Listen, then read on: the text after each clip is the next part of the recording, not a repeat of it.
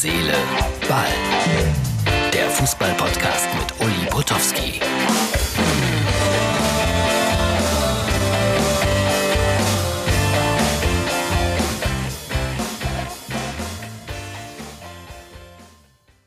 Hallo, hier ist Herz, Seele, Ball, die Ausgabe zum 15. Juli 2020. Heute ausnahmsweise mal aus dem Studio von Annie Ever im wunderschönen Eschweiler.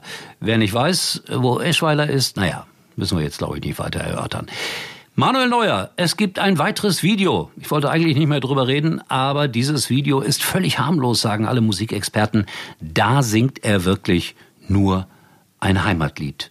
Allerdings mit freiem Oberkörper, wie Bild Online berichtet. Also es wird noch viel darüber diskutiert, viel gesprochen. Ich sage nur noch jetzt einen Satz und der lautet, ich finde es besonders erbärmlich, dass man sowas aufnimmt und dann vielleicht für 200, 300, 400 Euro an Bild Online oder an wen auch immer verkloppt. Das ist eigentlich bescheuert, widerlich. Hoffentlich filmt mich nicht mal jemand in einer obskursen Situation und verkauft das. Ich kann euch nur sagen, dafür gebe es höchstens 15 Euro. Also es lohnt sich gar nicht. Äh, wir sind bei der XXL-Version, wie immer. Und äh, heute gibt es etwas ganz Besonderes. Ich habe vor vielen Jahren mal eine CD produziert, die heißt Mörderischer Fußball. Und auf dieser CD haben viele bekannte Fußballkommentatoren und Kommentatorinnen Krimi-Geschichten rund um den Fußball vorgelesen. Und sie haben auch erzählt, wie sie in den Beruf hineingekommen sind, wie sie das geworden sind, was sie später wurden. Und ich habe mir gedacht, ich äh, erinnerte mich dieser Tage an einen meiner Lieblingskollegen, der leider schon gestorben ist. Den will ich heute posthum so ein bisschen ehren, weil er war einer meiner großen Vorbilder als Fußballreporter im Radio auch kein gelernter Journalist, sondern so ein Quereinsteiger. Kurt Brumme fand ihn ganz toll und dann wurde er einer der größten. Viele, viele Jahre lang immer zum beliebtesten Fußballsportreporter im Radio gewählt. Jochen Hageleit. Ich hatte dann später das Vergnügen, mit ihm Fußball zu spielen und mit ihm auch viele Reisen zu machen. Wir waren in Amerika, wir waren in Ägypten, wir waren in Südafrika.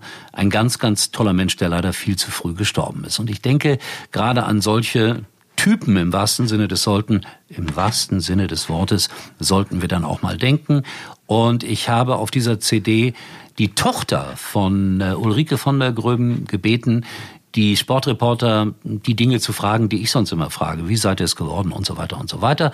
Und äh, deswegen gibt es heute ausnahmsweise einmal diese historische Aufnahme. Und hier kommt sie. Wie bist du Fußballreporter geworden? Also einmal war ich selbst ein guter Fußballer, habe begeisternd Fußball gespielt und habe auch in äh, der westdeutschen Jugendauswahl äh, gespielt. Und irgendwie hatte ich schon auf der Penne immer äh, Lust und Laune und äh, das Ganze irgendwie zu kommentieren, also Reporter zu werden. Meine großen Vorbilder waren seinerzeit Rudi Michel und Kurt Brumme und natürlich Herbert Zimmermann. Ich war, glaube ich, 17 Jahre alt, habe ich Herbert Zimmermann angeschrieben und habe gesagt, das, was Sie machen, ist für mich ein Traumberuf. Sowas äh, würde ich auch gern irgendwann mal machen. Dann kam der eigentliche Hammer. Herbert Zimmermann lud mich ein zum Länderspiel Deutschland-Brasilien in Hamburg, also damals Brasilien mit Didi Vavapela Garencha. Und ich durfte bei ihm sitzen und diese 90 Minuten verfolgen.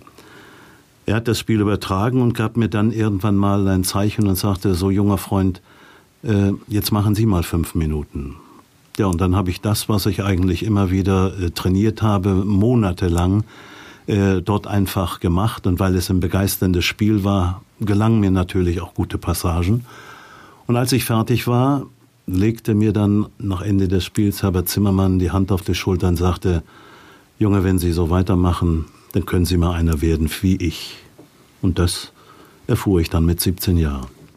Welches Spiel würdest du denn als das größte oder bedeutendste deiner Laufbahn bezeichnen?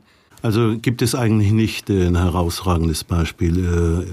Äh, ich habe mich auf jede Aufgabe gefreut, ob ich nach Erkenschwick, nach Liverpool oder nach Stockholm oder Lünen gefahren bin. Ich habe mich immer wieder auf jede Aufgabe gefreut, weil ich wirklich ein Fußballverrückter gewesen bin.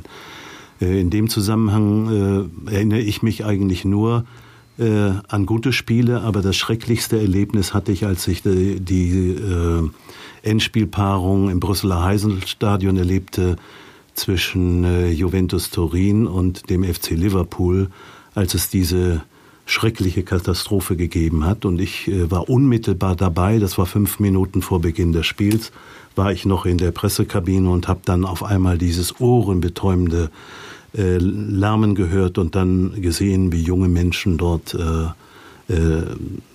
tot rausgetragen wurden. Das hat mich ewig verfolgt und äh, war eigentlich das, Ergebnis, das Erlebnis, über das ich ja ewig nachdenken muss. Ist dir denn in deiner Laufbahn auch mal etwas Lustiges passiert? Ja, eigentlich fällt mir da eine, äh, eine Geschichte ich war ja nun einer, der ein bisschen verstand vom Fußball und äh, erinnere mich an eine Szenerie. Und mein Chef Kurt Brumme äh, machte immer nach den Konferenzübertragungen äh, am Ende noch einen äh, Nachbericht. Ich war damals auf der Bielefelder Alm. Das war, glaube ich, in den November-, Dezembertagen. Da spielte Bielefeld gegen äh, Borussia Mönchengladbach. Äh, Gladbach gewann und Bielefeld stürzte ganz nach unten, schien, äh, schien ziemlich aussichtslos zu sein. Und dann sagte Kurt Brumme, äh, Jochen, damit dürfen wir eigentlich jetzt schon die Armenier verabschieden, denn so katastrophal kann man eigentlich äh, äh, nicht, äh, also mit so einer katastrophalen Leistung kann man eigentlich nicht in der Bundesliga bestehen. Ich habe gesagt, dann äh, das glaube ich nicht, weil Bielefeld hat ein Riesenspiel gemacht. Und äh, ich bin sicher, die werden sich noch retten. Und Kurt Brumme natürlich erbost dann über meine Aussage, sagte, wenn das eintreten sollte, dann würde ich nach, zu Fuß nach Rom gehen. Bielefeld blieb in der Bundesliga und Kurt äh, Brumme ging dann auch zu Fuß nach Rom, aber dieses Rom liegt im Bergischen Land. Und hast du Vorbilder? Also für mich äh, die herausragende Persönlichkeit war Herbert Zimmermann, der Mann, der 1954 das Endspiel Deutschland gegen Ungarn übertragen hat, das, glaube ich, die ganze Nation gefesselt hat. Und das hat in mir so eine, so eine Reaktion ausgelöst, dass ich gesagt habe, das möchte ich auch machen. Und ich muss sagen, ich habe es äh, mehr denn drei Jahrzehnte gemacht. Wie sah denn deine eigene Fußballkarriere aus? Ich habe äh, in der mm, Reservemannschaft des Duisburger Spielvereins gespielt. Es gab früher die Fußball-Oberliga als höchste äh, Klasse im deutschen Fußball, Oberliga West. Dort gab es immer ein Spiel der ersten Mannschaft. Der Duisburger SV spielte in der Oberliga West. Und dann gab es äh, eine Reserverunde. Und das war eigentlich das Schöne. Äh, da spielte um drei Uhr die erste Mannschaft und um halb zwei die Reserve. Und das waren alles Akteure aus dem Stamm dieses Clubs, äh, die dann eben vorher gespielt haben. Und jeder Besucher konnte sich dann schon äh, überzeugen, in der Reserve gibt's eigentlich einen, der ist besser als der in der ersten Mannschaft. Und ich war 18 Jahre alt, da habe ich mit einem Freund, mit dem ich zur Penne ging, äh, Uwe Müller, der dann jahrelang in dieser Mannschaft gespielt hat, äh, er hat dann, wir haben dann äh, Spiele gemacht äh, von, als A-Jugendlicher in der Reservemannschaft und äh, ich muss sagen, äh, ich hätte sicherlich meinen Weg auch äh, noch weitermachen können, wenn eben diese Faszination des Mikrofons nicht dazwischen gekommen wäre. So, liebe Freunde, und dann kann ich noch etwas ganz Besonderes ankündigen für die nächste Zeit. Äh, wir kriegen ja so ein bisschen die saure Gurkenzeit. Mörderischer Fußball wird euch dann ein wenig begleiten. Das heißt, wir machen einen normalen Podcast, der ist vielleicht ein bisschen kürzer als sonst, zwei Minuten oder zweieinhalb Minuten. Und dann äh, könnt ihr entscheiden, ob ihr weiterhören wollt oder nicht. Denn ich stelle zur Verfügung kostenlos jeweils eine Episode vom mörderischen Fußball. Und ich kann euch versprechen, da sind sehr, sehr viele lustige, aber auch spannende Geschichten dabei. Und auch interessant, wie unterschiedlich meine Kolleginnen und Kollegen das vorgelesen haben. Und dann kann man das zu Ende hören oder auch nicht, ganz wie man will. Wer es gar nicht erwarten kann, alles auf einmal zu hören, man kann es immer noch downloaden bei Audible oder äh, man kann es auch immer noch bei mir bestellen. Aber Macht ja keiner. In diesem Sinne, Instagram und äh, Facebook sind eure Adressen für Rückfragen, Beschwerden und sonstiges. Wir hören uns wieder. Morgen. Tschüss.